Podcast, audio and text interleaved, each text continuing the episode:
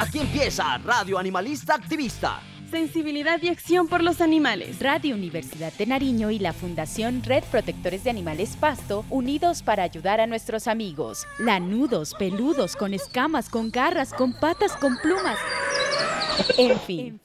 Invitados, agenda animalista, novelas, expresiones artísticas, conejos, consejos, can responsal, pulgómetro y mucho más. Todos los jueves a partir de las 6 de la tarde en la 101.1 FM Estéreo.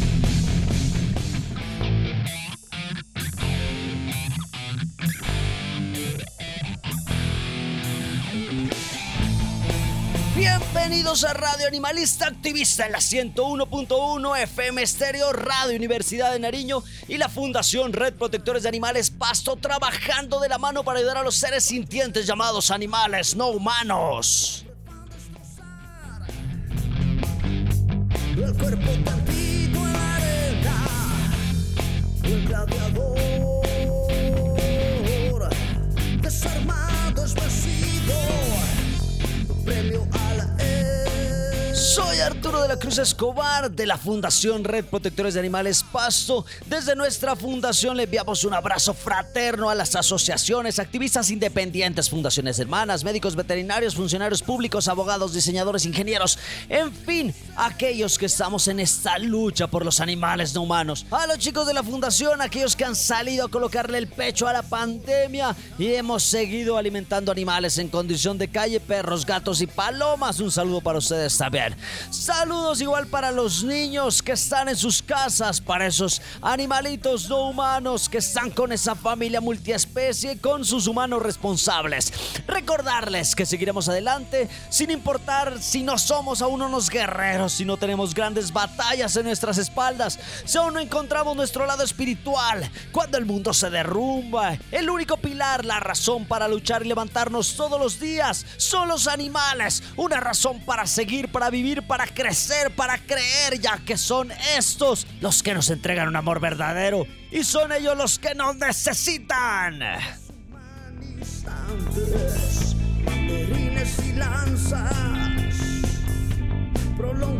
su agonía.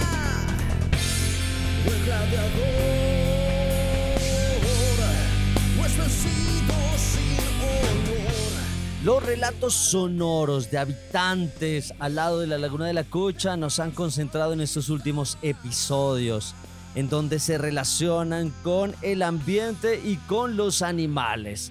El tema de hoy, el parlante Crónicas de Vida al lado de una laguna, parte 3. Así que demos inicio a esta radio animalista activista con nuestros activistas invitados. Activista invitado, no solo palabras, acciones. Hoy volveré a buscar algo para llevar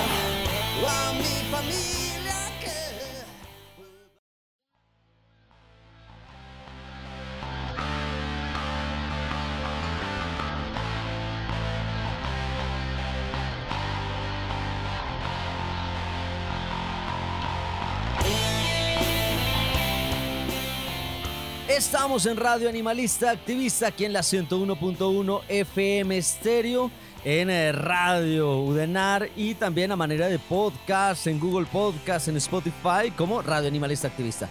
Eh, hemos estado trabajando en estos episodios eh, algo que se denomina El Parlante, Crónicas de Vida a la de una Laguna, un podcast que busca preservar las memorias y estéticas campesinas rurales y sobre todo conocer esa relación que tiene la gente del campo con los animales y con el ambiente, porque es el lugar donde viven, eh, el trasegar en esa laguna de la cocha, el poder estar en contacto con fauna silvestre. Todo esto es un podcast que, como lo hemos dicho, está en la dirección, en la página web del Parlante, eh, en la descripción de este, de este episodio en Spotify. Usted va a encontrar eh, la dirección de la página web, la dirección también del podcast El Parlante. Este es un proyecto que nace con el apoyo de la convocatoria de estímulos Mi Nariño Cultura Viva 2022 de la Gobernación de Nariño a través de la Dirección Administrativa de Cultura.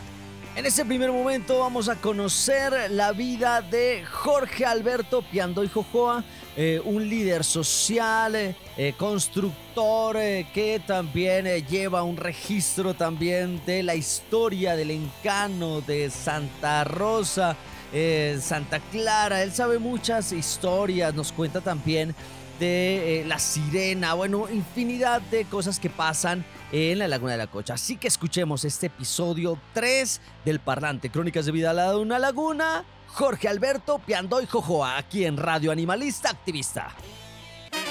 Expresiones artísticas, creaciones hechas pensando en los animales.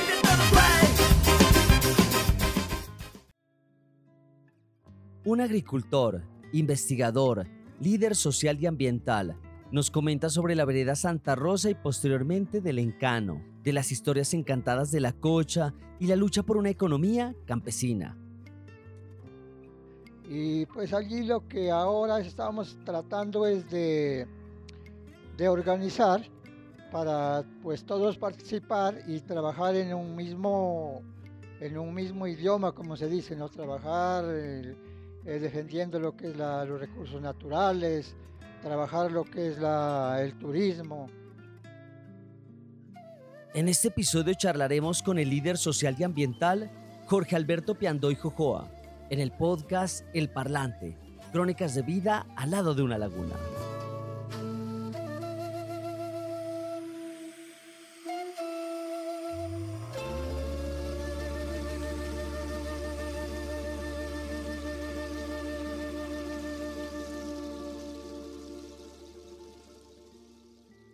Soy Arturo de la Cruz Escobar. En este episodio conoceremos la vida de otro líder social que reside en la vereda Santa Rosa, al lado de la Laguna de la Cocha, a 7.2 kilómetros del corregimiento del Encano, un hogar campesino conformado por el señor Jorge Alberto Piandoy, su esposa María Jesús Josa Matabanchoy y sus cinco hijos, Lucy Floralba, Pedro Hernán, Juan Carlos, Eduard Efren y Olger Javier.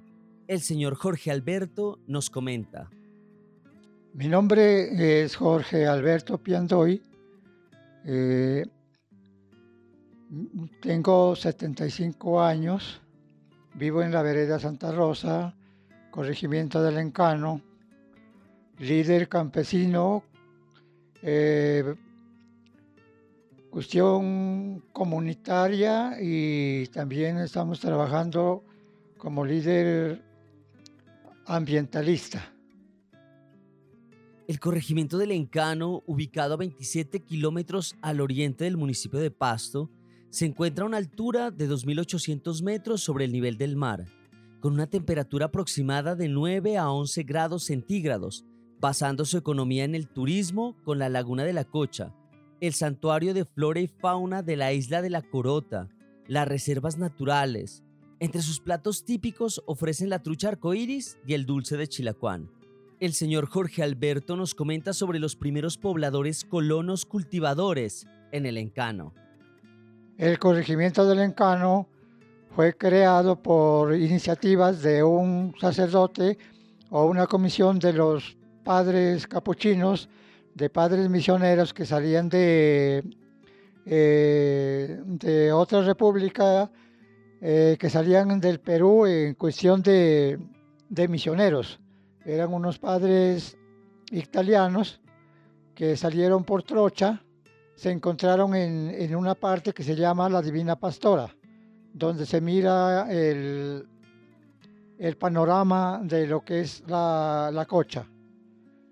Entonces ellos, como eran misioneros, bajaron a la laguna y allí ya, allá, allá ya había población. Eh, estos sacerdotes les contaron a estas familias de la laguna dijeron, pues ustedes está que vayan a descubrir o que vayan a, coger terreno, porque antes era coger terreno. Allá hay una cocha y hay un, bosque, hay un o tierras, pero muy lindísimas. Se ve de acá de la Divina Pastora una, una, una sabana, pero muy hermosa en lo que es la eh, montaña. Entonces eh, les dijeron, pues organícese y pueden ir a mirar. y se, deciden a ir a trabajar, a coger tierras, porque en ese tiempo, como era la tierra que querían, pues iban a eh, hacer trochas y era dueño.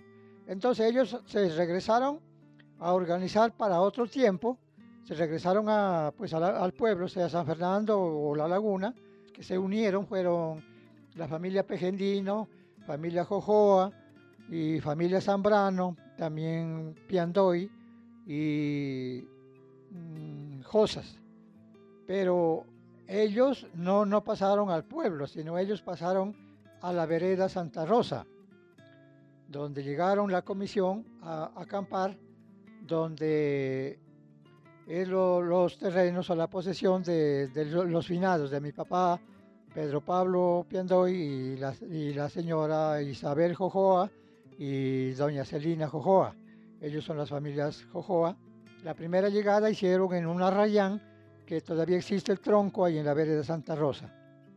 Ya ellos hicieron las trochas, ya los que vinieron ya cogieron sus lotes que querían. Ellos repartieron de la cocha hacia arriba al llegar a Santiago, por allá, San Pedro, hicieron unas trochas.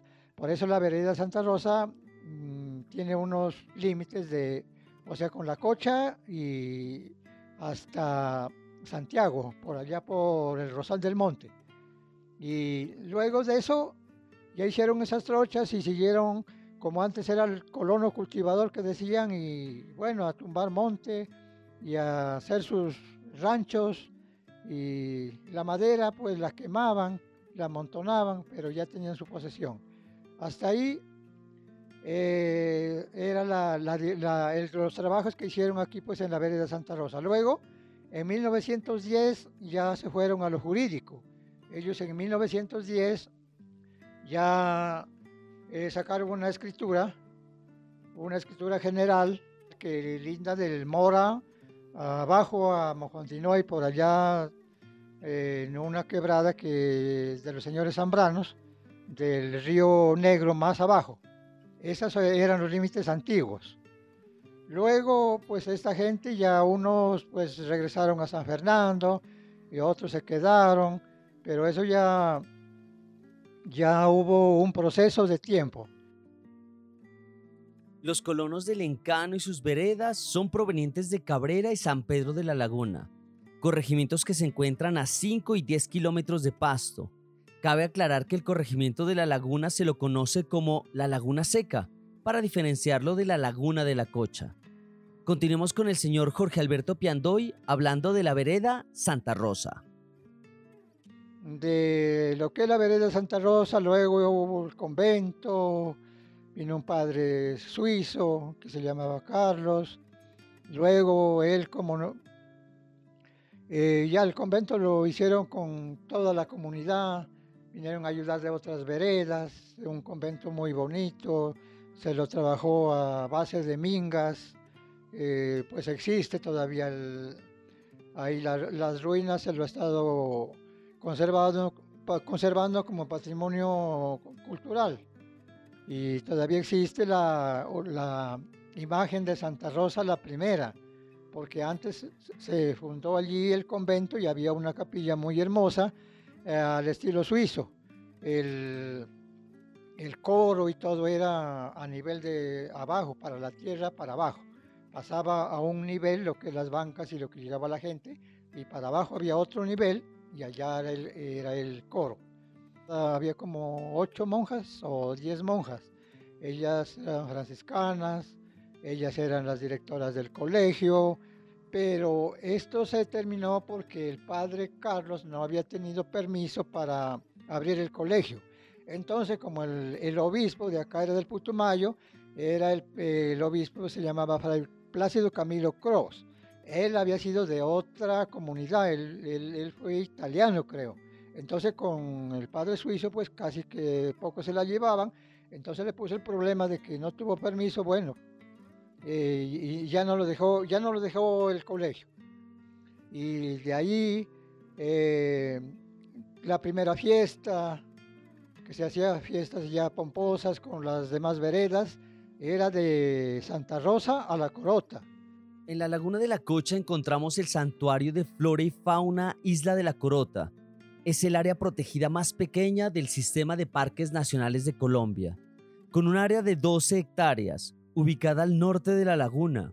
El parque también protege unas 4 hectáreas de totora o juncos que rodea la isla.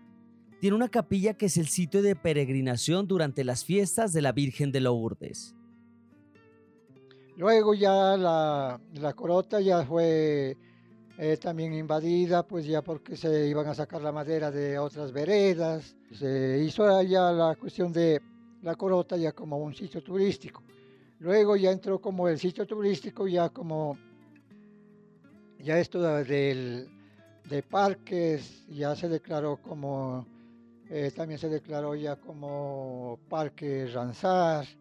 Y pues allí lo que ahora estamos tratando es de de organizar para pues todos participar y trabajar en un mismo en un mismo idioma como se dice no trabajar eh, defendiendo lo que es los recursos naturales trabajar lo que es la, el turismo. El turismo pues bien manejado es muy bueno porque es donde donde genera pues ahorita está generando trabajo y la economía. La economía se ha visto que es la, única ventaja que hay para la gente carbonera y la gente que acá trabaja en, otros usos ilícitos, que es como el carbón, pues entonces que se trabaje ya en, en otra línea. En la laguna de la Cocha se tiene diversas historias, mitos de traición y lágrimas de dolor que aumentan el caudal de la laguna.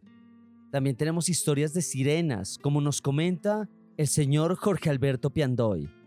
Eh, luego, pues pasamos a hacer lo, histórico, lo histórico, ¿no? Porque yo también trabajo en lo que es la historia, de lo que los, eh, los espíritus, lo que antes ha habido las, el duende, la madre monte, el gritón, eh, la viuda, todo es, esa clase de, de espíritus que existían.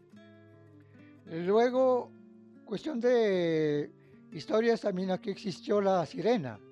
La sirena existió, no sé la fecha definitiva, pero también eso fue una cuestión verídica porque una familia jojoa de, del Romerillo todavía existe.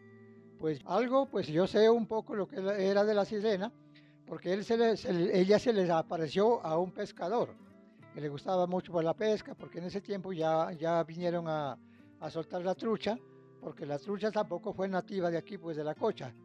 la trucha arcoíris fue traída. Entonces él ya era pescador y le gustaba por largarse mucho a la pesca, eh, ya por, pues como costumbre y como medio de, de alimentación.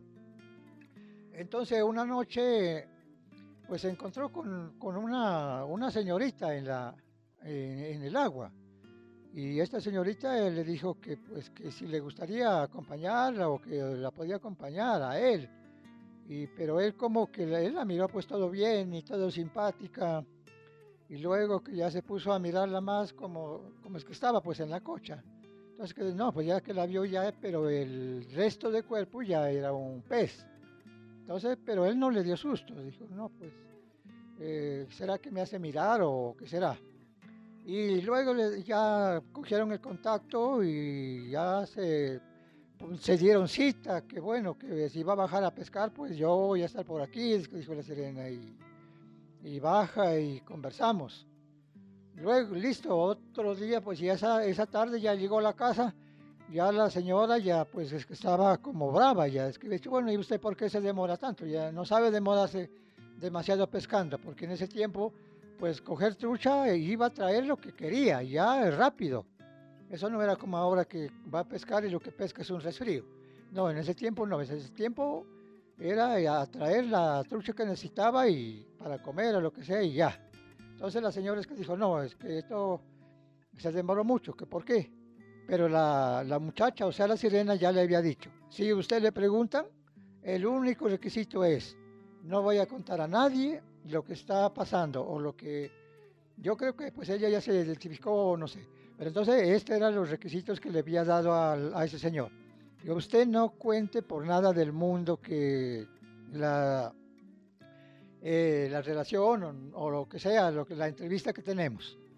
Entonces, claro, bueno, es que dijo, entonces dijo, Sal, pues ya usted sigue viniendo, sigue pescando y, y yo le cuento unas historias y tal cosa, le había dicho la sirena. Listo.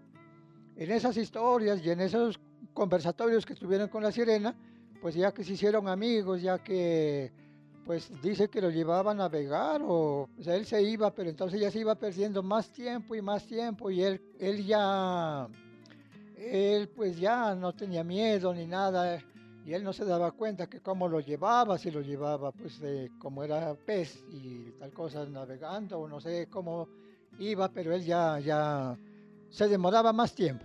Entonces pues la relación en la casa ya iba, iba cada día se iba agrandando. Es que dijo, no, es que dijo, usted, pero ¿cómo ya le he dicho que no se demore? Y se sigue demorando y se sigue demorando yo creo que en otra ocasión ya no llegó, ya llegó al otro día. Dije, no, pues que dijo, esto ya no es justo que usted esté pescando tanto y, y no llegue.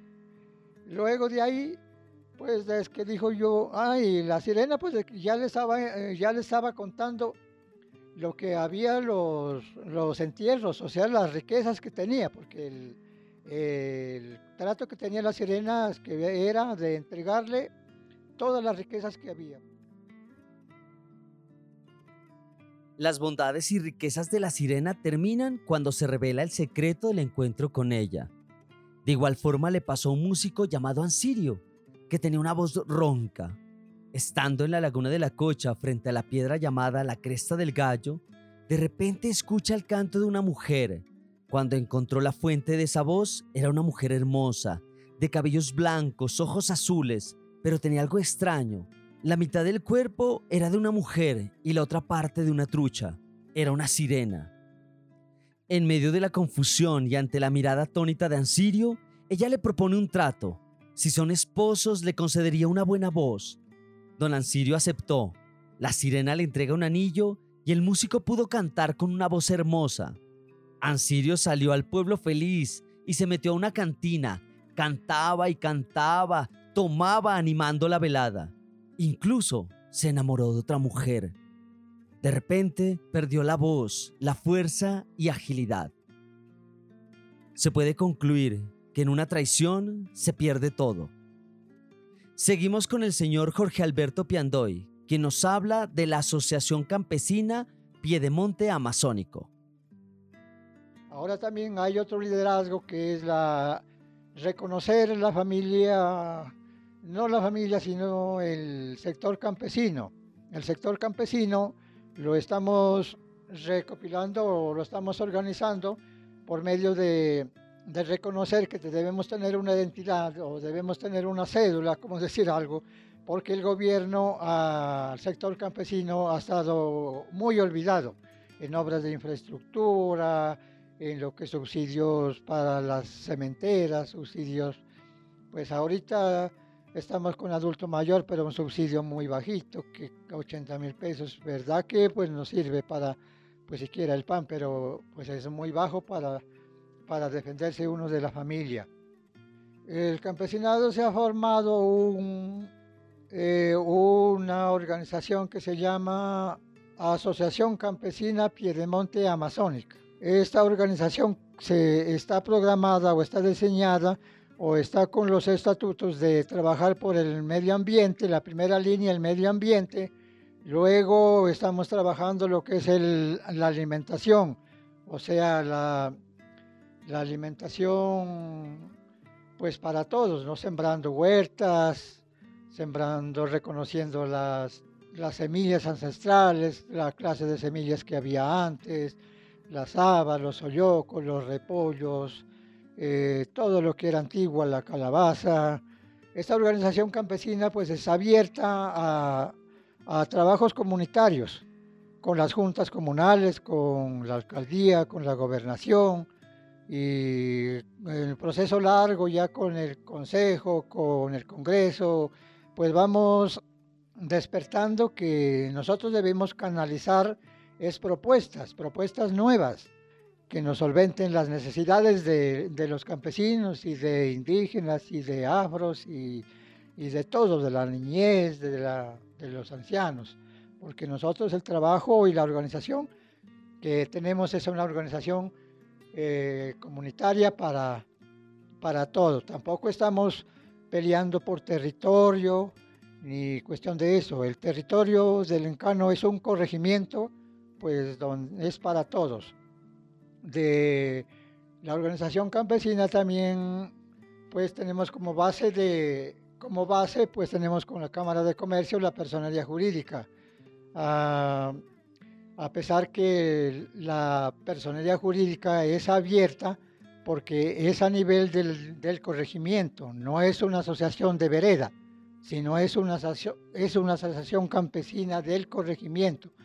Se, se, hizo una reunión con los señores presidentes de Acción Comunal, donde existe una documentación donde ellos firmaron eh, acudiendo al proceso, o sea, defendiendo el, el, proceso campesino, defendiendo el proceso en el marco jurídico, donde necesitamos vedurías ciudadanas de veduría, donde trabajamos con la Fiscalía, con la Procuraduría, con la Policía, con esas instituciones para no tener, mm, para pues trabajar en, en cuestión de dentro del marco jurídico, ¿no? donde, donde seamos libres, como Colombia es, libre de expresión y trabajar por la paz y trabajar por eh, que haya más, más trabajo para todos. Este es Jorge Alberto Piandoy, un campesino, líder social y ambiental, un historiador que preserva el origen de la región recopilando las memorias de vida, trabajando por el medio ambiente, la alimentación, canalizando propuestas para mejorar las condiciones de vida, luchando por un mayor apoyo para todos los habitantes del campo. El Parlante, Crónicas de Vida al lado de una laguna, es un podcast que busca preservar las memorias y estéticas campesinas rurales. La música de Ricardo Ruano Martínez, como realizador, Arturo de la Cruz Escobar.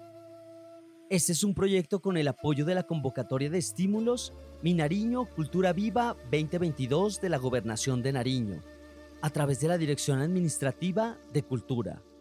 A continuación los dejamos con un paisaje sonoro de Santa Rosa.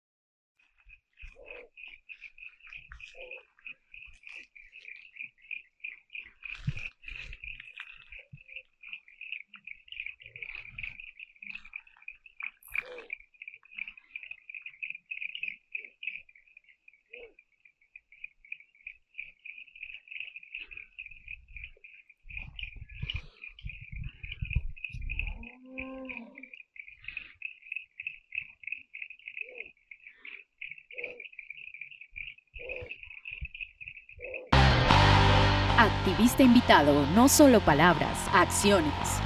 Hoy volveré a buscar algo para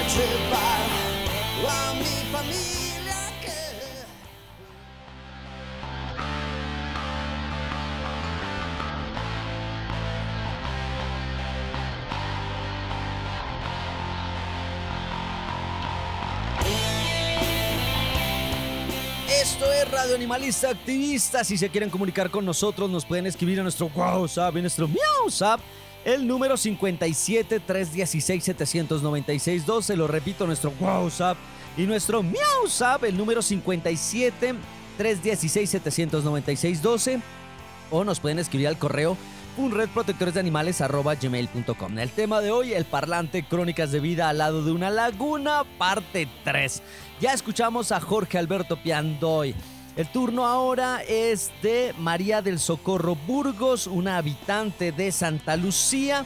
Eh, para llegar a Santa Lucía eh, toca en lancha una hora o por tierra también se puede llegar, creo que son cerca de 27, 25 kilómetros para poder llegar hasta Santa Lucía, para poder visitar las torres.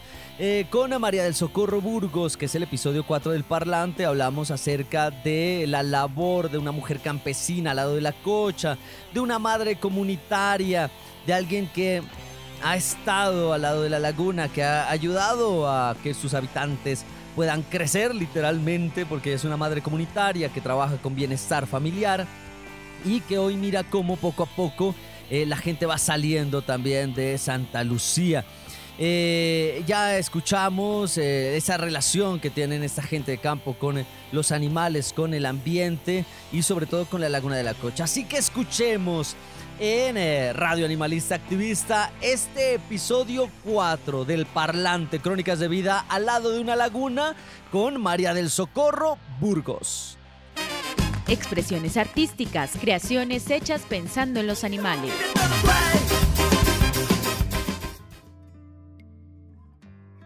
Una mujer campesina y madre comunitaria que ha pasado su vida al lado de la cocha, donde ha cuidado y ha ayudado a crecer a muchos de sus pobladores. Uno tiene harta aspiración, ¿no? Que haya un diferente cambio de vida para nuestros niños, para nuestros jóvenes, ¿no? Ya ve que nuestros papacitos terminaron la vida ellos en la explotación forestal, ¿no? Y pues eso, la verdad, no les, no les dio solamente el sustento para nosotros, ¿no? En este episodio charlaremos con la madre comunitaria campesina María del Socorro Burgos, en el podcast El Parlante, Crónicas de Vida al lado de una laguna.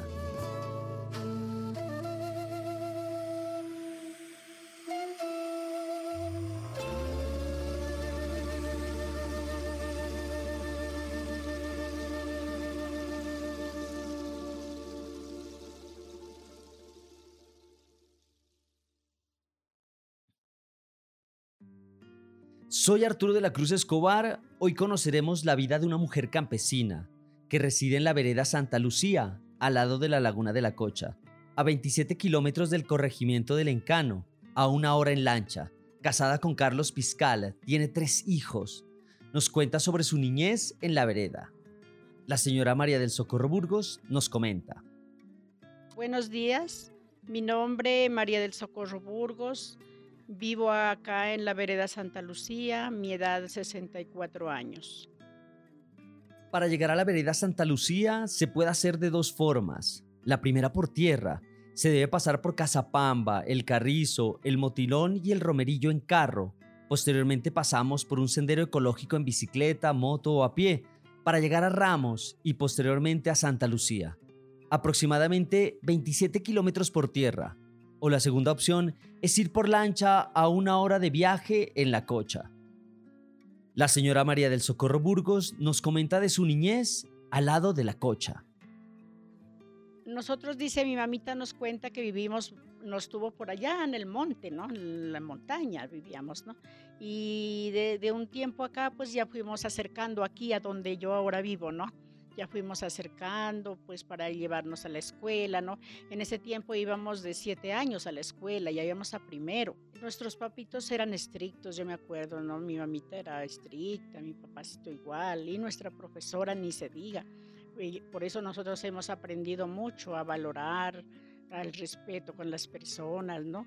Y con nosotros mismos verano, el, antes pues que le digo llovía más, ¿no? Llovía más, había más agua yo me acuerdo este río que se llama Río Santa, San Antonio o Santa Lucía, ¿no? Eso era más, había más agua. Si uno iba para hacia arriba, había truchas, y se pescaba y había más agua, ¿no? Pero ahora parece que también ya está quedando como poca, ¿no? El agüita, ¿no? A veces decimos, no, aquí tenemos agua, mucha agua, pero cuando, cuando el acueducto se nos daña, no sabemos dónde ir a traer el agua. Antes yo me acuerdo, tomábamos el agua de ese río, de ese río, ¿no? Y se lavaba la ropa allá. Ahora no, pues ya tenemos el acueducto, pero pues por lo mismo tenemos que cuidar mucho, ¿no? El agua, ¿no? Porque eso es un alimento muy importante dentro de nuestra vida. Más adelante, imagínense que nos cuentan que, que los que se transportaban era en canoa, remo, dicen, ¿no? En esa ola, en esa cocha. Y pues ahora ya afortunadamente ya hay la lancha, el motor donde uno se sienta y ahí lo llevan, ¿no? Inclusive a uno va a estar dormido ahí en, ahí en la lancha, ¿no? Pero antes dice que no, que se transportaban era remo, en canoa, en canoa, remos que salían, ¿no? Los, nuestros papás a hacer el mercadito por allá, ¿no? Y ya todas las necesidades que hayan tenido ellos, pues salían, ¿no? No, no había seguridad de eso de chalecos, ¿no? Inclusive ni hasta ahora, ¿no? Ahora nosotros pues nos subimos a la lancha, pero no nos ponemos el chaleco, solo nos eh, que Dios nos, nos cuide, no más que nos proteja. Pues acá nosotros adelante nos atendí, a, la, nuestras mamitas los atendía la partera, ¿no? Una partera en el nacimiento de nosotros. Pues eh, de pronto no había tanto conocimiento de que las llevaran al hospital, a una clínica, no, ¿no? Entonces ellas pues no, tenían acá, las, sus hijos los tenían por acá con una partera donde dice, ellas nos cuentan que tenían que guardar bastante reposo, ¿no? Algun, algunas, pues otras no, porque siempre ha sido la vida muy difícil por acá, ¿no? De bajos recursos, entonces dice que ellas nomás tenían el bebecito y que no demoraba unos días y ya tenían que salir a colaborar con el trabajo para el sustento de los, de los bastantes niños, porque antes dice que las familias eran numerosas, ¿no? No es como ahora, ya las parejas jóvenes ya nomás tienen un, un hijito o dos hitos, ya es demasiado. Y de pronto se tiene razón porque la vida está muy, muy costoso, muy caro está todo. La situación económica nos está persiguiendo cada día más. En Santa Lucía se puede mirar un paisaje amazónico, con gran biodiversidad. Esta vereda está trabajando en torno al turismo comunitario, ciclopaseos, hospedajes, restaurantes, senderos, el Valle de los Frailejones, Playa Filadores. Las casas están pintadas con la flora y fauna de la región. Continuemos con la señora María del Socorro Burgos. En lancha estamos, pues depende de la capacidad del, del, motor, ¿no? Pero por lo general son, es una hora de transporte, ¿no? De aquí de Santa Lucía al, al puerto. Los señores salen cuando le, le, dan la plática del adulto mayor, ellos salen, como que compran la comidita, igualmente uno. Ya tiene su platica, ya compra lo que le haga más falta, que es el arroz, todo. La verdad que acá casi no sembramos, la gente no siembra, ¿no? Acá hay unos, unos señores nomás que son como agricultores, pero los demás no, ellos se traen la papa del encano, la cebolla, todo lo que es alimentos. Y si no, la tienda. aquí al lado hay una bonita tienda, ahí hay que ir a surtir lo que le haga falta. Nuestros papás no nos, eh, no nos dejaron, eh, como le digo, no nos dejaron esa herencia de ser sembradores, ¿no? Nosotros somos desmotivados para sembrar. Sí, algunos tienen los cuyes, las vacas, algunos entregan la leche, se tienen las gallinas también.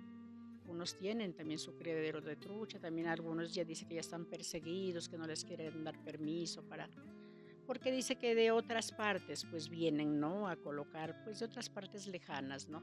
Que vienen a colocar y que también es perjuicioso para la, la, la cocha que se, se va, se va, como le digo, como que hay esa infección, ¿no?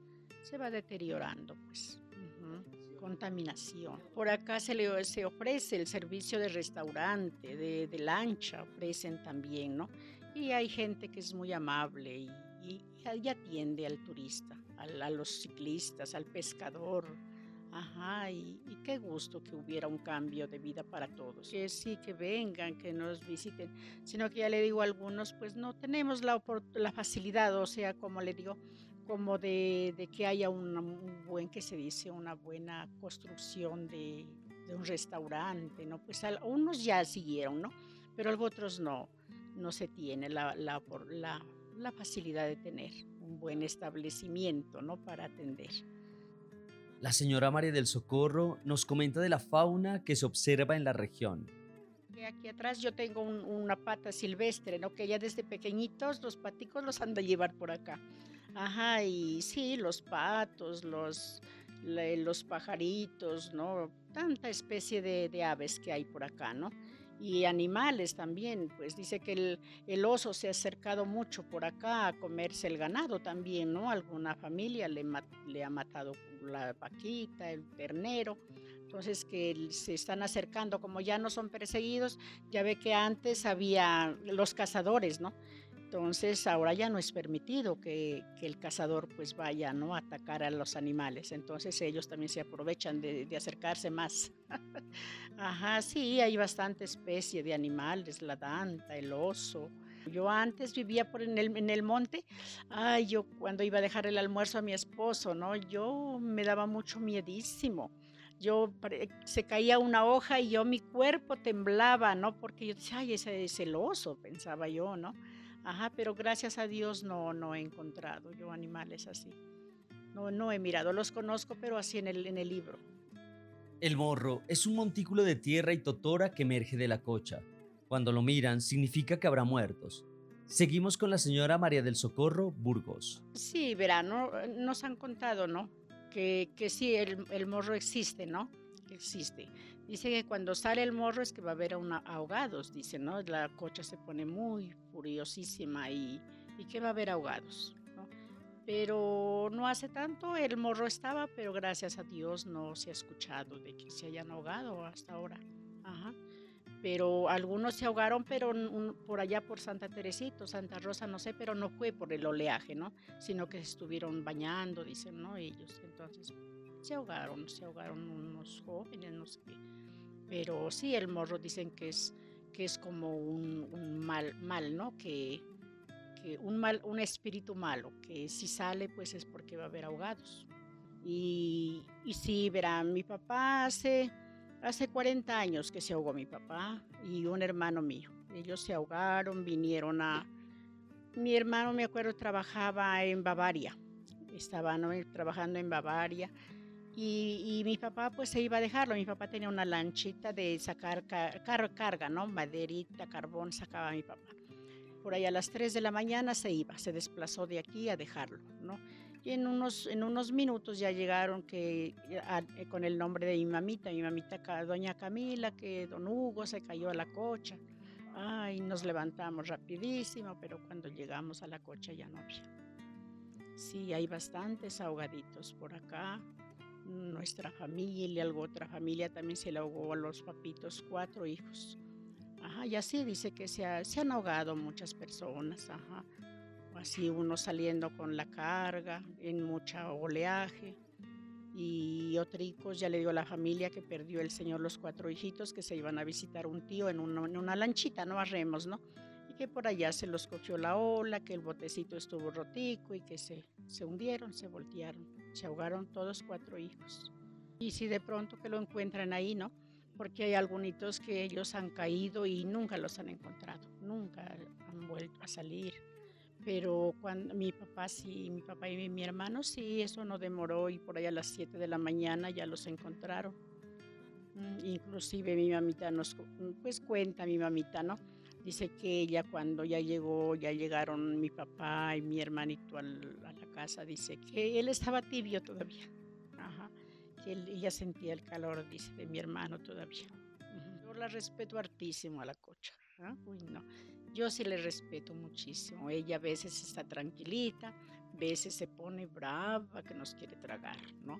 Y yo creo que él, sí, ella es un ser vivo de que de que siente lo que le hacemos, lo que, cómo la, estamos tratando, ¿no? Y, es linda nuestra cocha. Ajá, y sí es un ser vivo, yo sí pienso. La señora María del Socorro se desempeña como una madre comunitaria, un trabajo que consiste en ser un agente educativo responsable del cuidado de los niños y las niñas de primera infancia.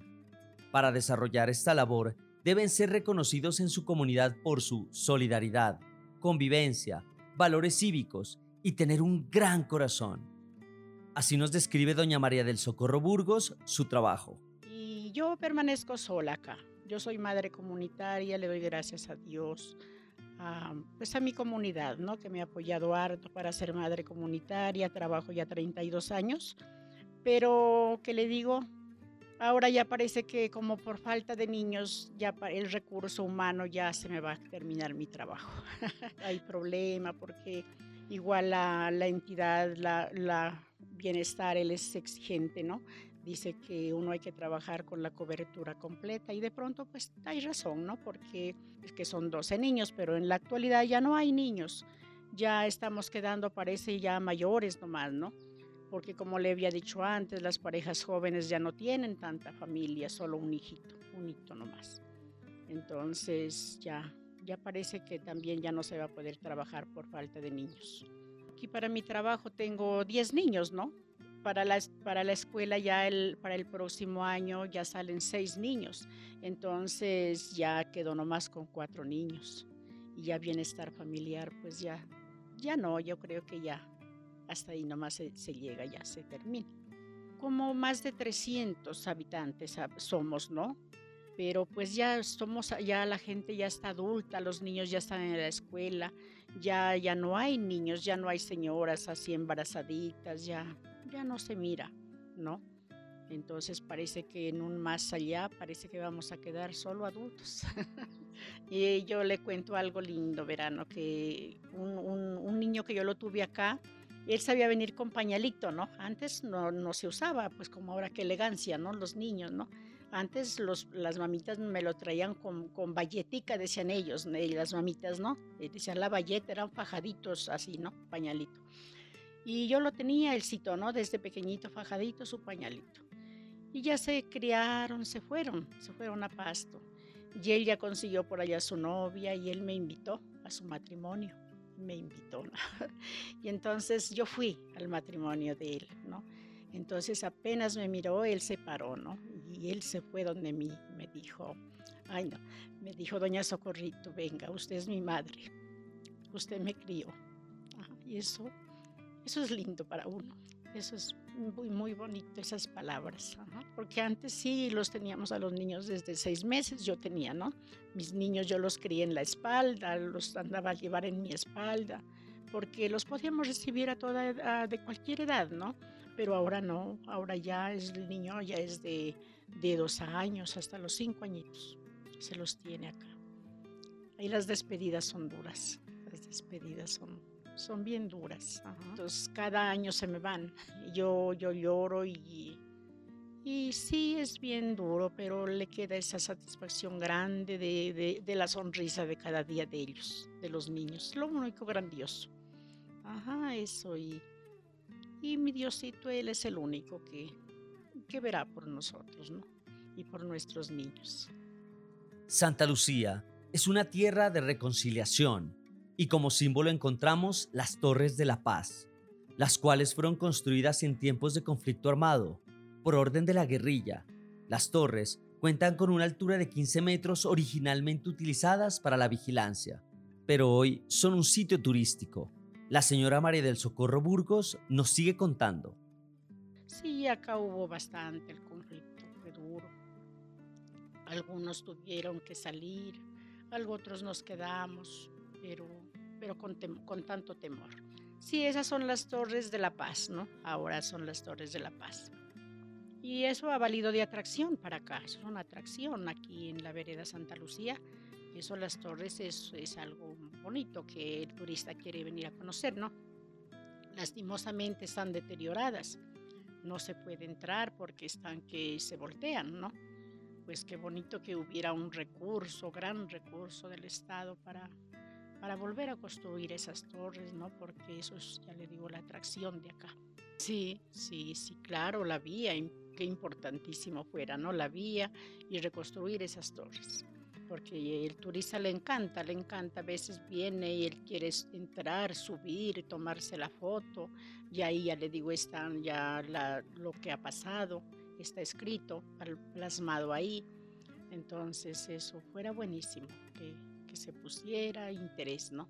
que todos nos, ayudaran para que eso se interese el gobierno, ya sea, ya sea a nivel de, del mundo, es posible, ¿no? El turismo sería el cambio de vida para nuestra gente joven. Nosotros pues ya estamos como ya, ¿no? Ya estamos como ya pasado la edad, ¿no? Ya aparece, pero los jóvenes, las niñas jovencitas que están en la escuela, están en el colegio, qué bueno sería un cambio para ellos. Ah, verá, señor, uno tiene harta aspiración, ¿no? Ahora, ¿no? Con el cambio de vida, queremos que haya que haya un diferente cambio de vida para nuestros niños, para nuestros jóvenes, ¿no? Ya ve que nuestros papacitos terminaron la vida ellos en la explotación forestal, ¿no? Y pues eso, la verdad, no les, no les dio solamente el sustento para nosotros, ¿no? Pero de pronto no, no quisiéramos que nuestros jóvenes acaben la vida, ¿no? En el monte, porque es duro, es duro eso del carbón es duro porque también hemos ido, ¿no? A amasar el carbón, ayudar a recogerlo, ayudar a, a arrinconar la basura para, para el carbón, ¿no? Entonces, qué lindo. La, yo digo que la cocha nos traería harto beneficio, ¿no? Y qué lindo sería, ¿no? Que hubiera una vía de penetración que llegara el turista directamente hasta acá, hasta Santa Lucía, ¿no?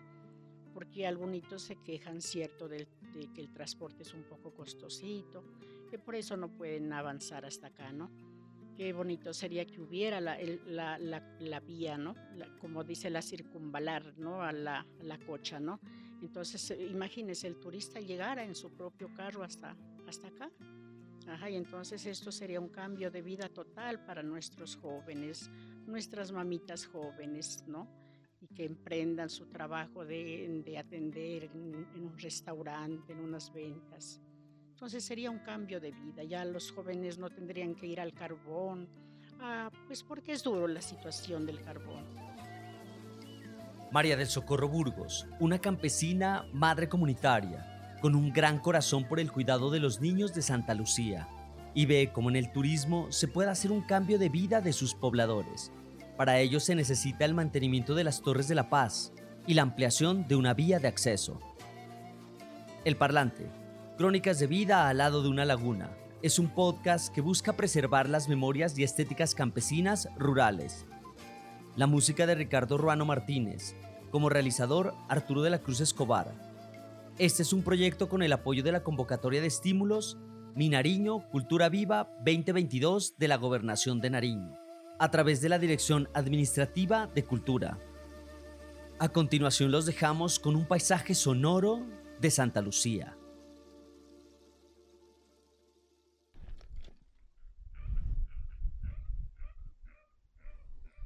Bueno, mientras estamos con ese paisaje sonoro de Santa Lucía, llegamos a nuestro final de Radio Animalista Activista. Hemos escuchado a dos personas, Jorge Alberto Piandoy, líder social, preocupado obviamente por eh, agremiar a, la asociación campesina para que los campesinos tengan también voz y sean escuchados a nivel nacional.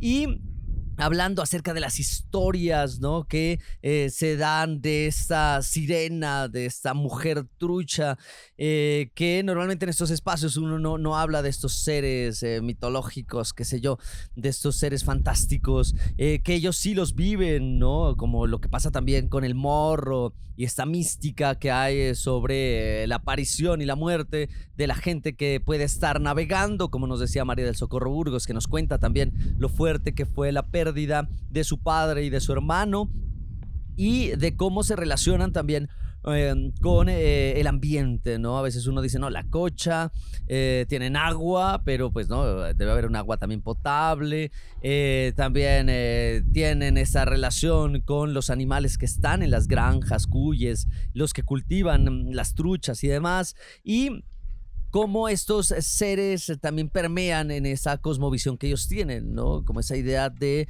eh, la mujer eh, trucha, mujer sirena, que trae beneficios y ayuda siempre y cuando uno eh, continúe con lo pactado con ellos, ¿no? Este tipo de historias nos permite ver ese tipo de relaciones de habitantes con animales, habitantes con el ambiente. Normalmente acá en la ciudad... em, desconocemos las dinámicas de navegar, desconocemos este tipo de dinámicas de poder eh, eh, trasegar entre olas, del temor de que salga el morro, todo ese tipo de cosas son importantes conocerlas. Bueno, nos despedimos, muchísimas gracias a los chicos de la fundación por eh, estar obviamente alimentando perros en condición de calle a la gobernación de Nariño por esta convocatoria de estímulos que permite eh, crear este tipo de espacios. Mi Nariño Cultura Viva 2022 eh, de la gobernación de Nariño. Muchísimas gracias a la doctora Marta Sofía González Insuasti, rectora Universidad de Nariño, a nuestro patrón Arbey Enríquez, director Radio Universidad de Nariño, a nuestro Adrián Figueroa en la parte técnica. También muchas gracias por tenernos paciencia. Nos vemos en la próxima aquí en Radio Animalista Activista en la 101.1 FM Estéreo. Recuerden escucharnos también a manera de podcast en Spotify, Google Podcast como Radio Animalista Activista. Nos vemos hasta la próxima. Hoy es un día animalista ambientalista, cualquier día que sea. Radio Animalista. Activista. Sensibilidad y acción por los animales. Radio Universidad de Nariño y la Fundación Red Protectores de Animales Pasto, unidos para ayudar a nuestros amigos. Lanudos, peludos, con escamas, con garras, con patas, con plumas. En fin. Invitados, agenda animalista, novelas, expresiones artísticas, conejos, consejos, can responsal, pulgómetro y mucho más. Todos los jueves a partir de las 6 de la tarde en la 101.1 FM Estéreo.